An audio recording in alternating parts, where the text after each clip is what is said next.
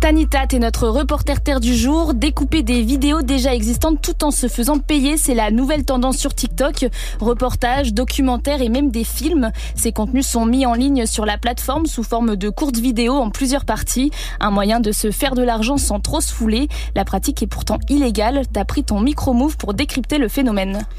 J'ai tapé les hashtags documentaires, reportages ou encore short movie et j'ai scrollé sur TikTok. Je suis tombée sur une dizaine de comptes spécialisés dans les vidéos courtes qui reprennent des extraits de contenu souvent disponibles sur YouTube et je suis tombée sur ce genre de choses. Ben, Marina passe et, et tu t'écartes, Marina domine et tu t'inclines. Je suis désolée, mais si on me voit pas, parce qu'on est aveugle. Ça, c'est un extrait de la célèbre émission Tellement vrai, diffusée pendant des années sur Énergie 12 et sur TikTok, ça cartonne.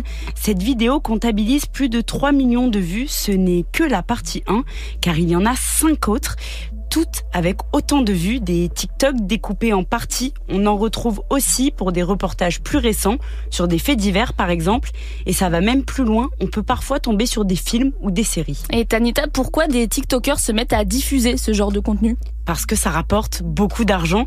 À partir de 10 000 abonnés, TikTok propose de rémunérer les vidéos environ 1 euro pour 1000 vues. L'objectif donc, poster beaucoup de vidéos qui fonctionnent bien pour faire beaucoup de vues et donc beaucoup d'argent. Benjamin est étudiant, il a créé un compte consacré à une mini-série télé cet été. Il nous explique sa méthode.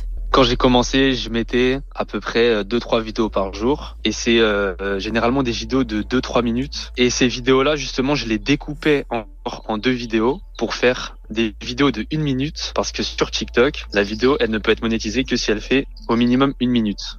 Alors là, c'était bien Benjamin. Donc normalement, seules les créations originales sont rémunérées, mais la plupart du temps, l'algorithme passe à côté de ces vidéos volées. C'est comme ça que Benjamin a réussi à gagner plus de 2000 euros en seulement un mois. Et quand on lui demande comment il se sent vis-à-vis des auteurs de la vidéo, voilà ce qu'il répond.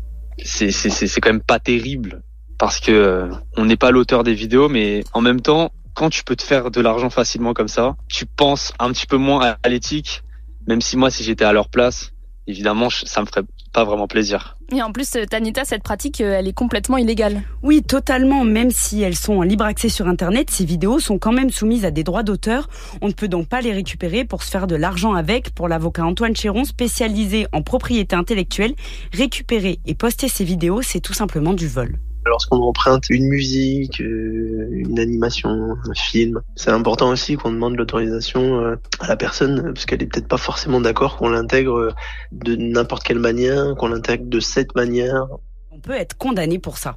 Elle risque que l'auteur euh, saisisse les tribunaux afin de faire condamner euh, la personne qui l'a utilisé sans, sans aucun droit ou qui, par exemple, monétise, parce que ça arrive de plus en plus, monétise l'utilisation qui est faite d'un contenu sans aucun droit. Le problème, c'est qu'avec la multiplication de ces comptes, c'est difficile pour les auteurs de signaler toutes les vidéos qui volent leur contenu.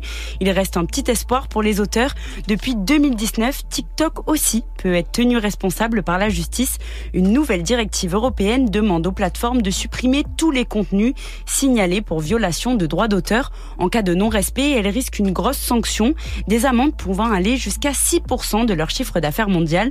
Un moyen de faire pression pour éviter que le numérique normalise le vol des œuvres. Merci beaucoup Tanita.